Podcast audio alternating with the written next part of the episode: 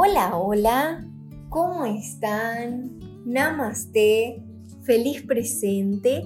Yo soy Erika y este es tu espacio para cambiar creencias. Hoy vengo en este episodio con un matecito a acompañarte en esta siesta a que charlemos un poquitito sobre el corazón, a que hablemos de lo que puedo percibir que está pasando eh, o que está pasándome. Eh, me incluyo en esto. Eh, hoy una consultante esta mañana me contó que eliminó su Instagram porque sentía que era demasiada presión, demasiada presión para su crecimiento, demasiada información, como que todo era mucho y que ella muchas veces se perdía en el hecho de eh, compartir cosas o toda la información o todas las cosas que no vienen y en el compartir y en esto y las cosas que resonaban era como que este le tengo que enviar y este le tengo que enviar y esto y lo otro y mira y siempre me comentaba y siempre me decía mira Eri tal cosa, mira Eri lo que hablamos, mira Eri.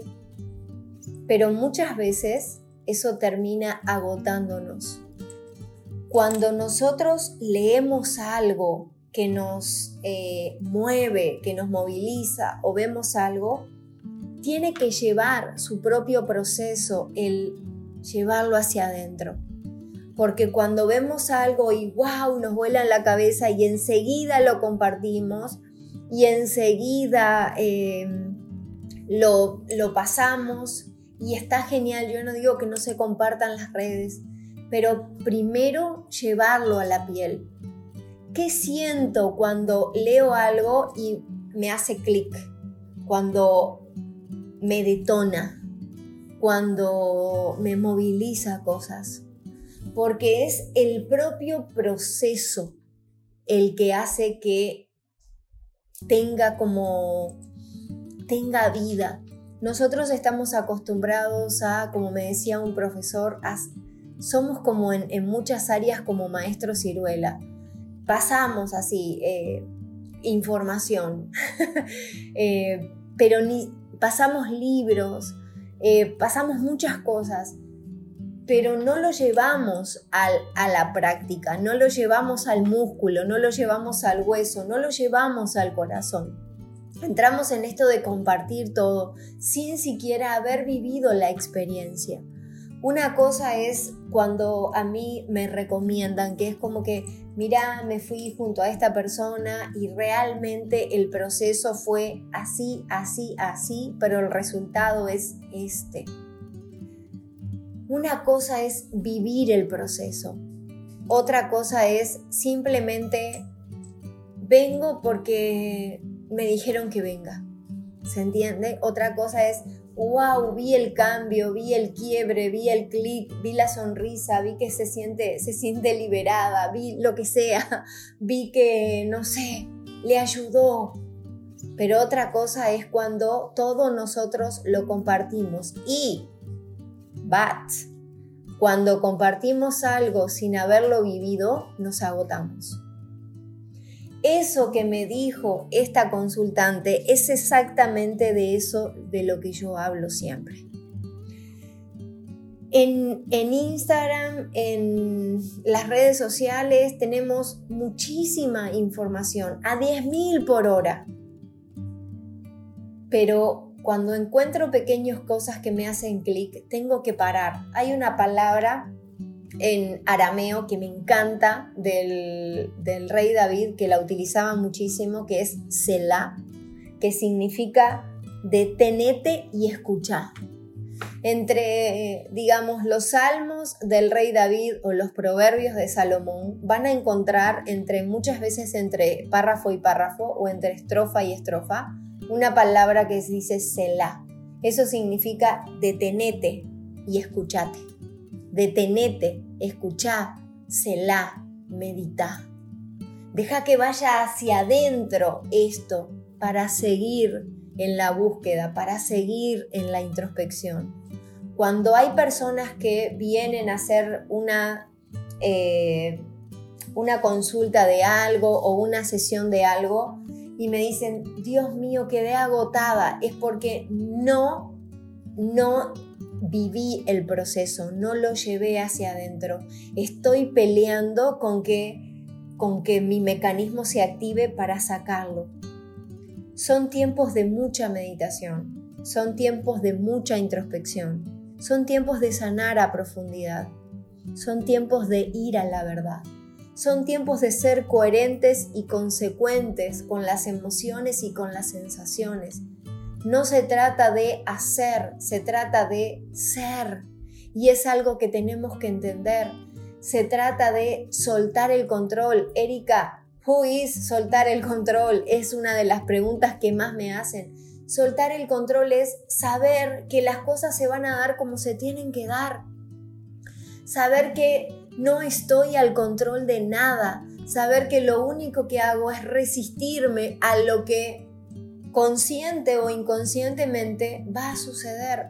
Lo único que me puedo preocupar o ocupar es por crear mi propia realidad, es porque si esto está viniendo a mi vida y realmente no lo quiero más, pues entonces tengo que empezar a ser consciente de que, ok, voy a soltar, voy a tomar el aprendizaje y voy a ir a ir hacia adentro a ver qué me está mostrando esto.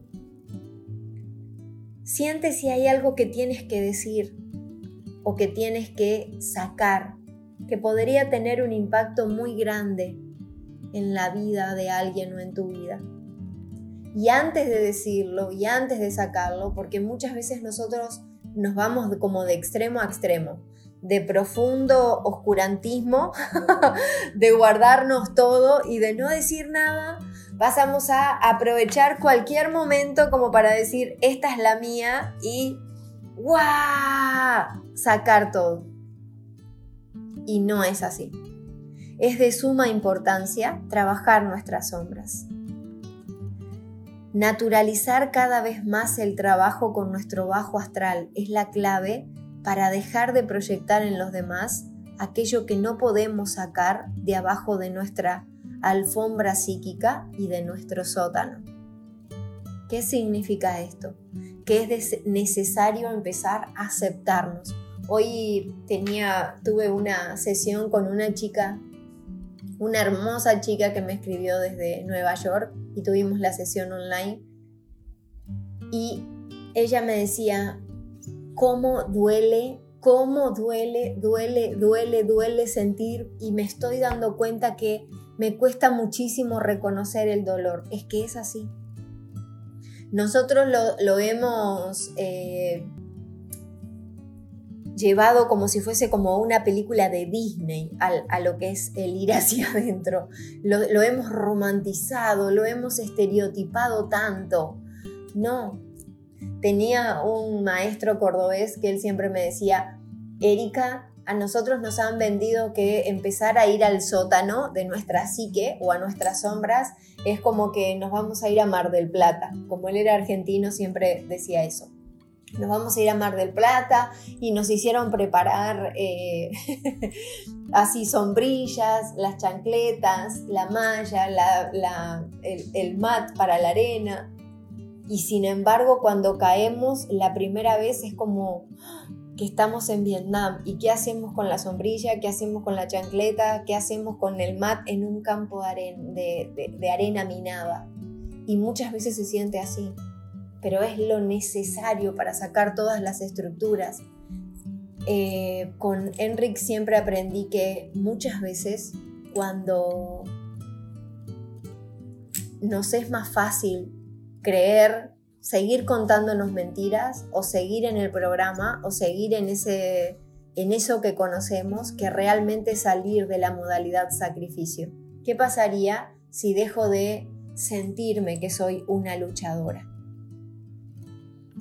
¿Qué pasa cuando realmente reconozco que me siento insatisfecha, que luché toda la vida por algo que lo único que, que hace la persona es sentirse sola, abandonada o en la lucha. Entonces, ¿por qué tanta insatisfacción? Es necesario que nos empezamos a reconocer a nosotras mismas. Nos hablamos mañanita. Les envío un abrazote gigante de luz, de paz y de armonía. Háganme saber cómo resonó estos audios con ustedes. Amo leerles, amo compartir sus historias. I love you.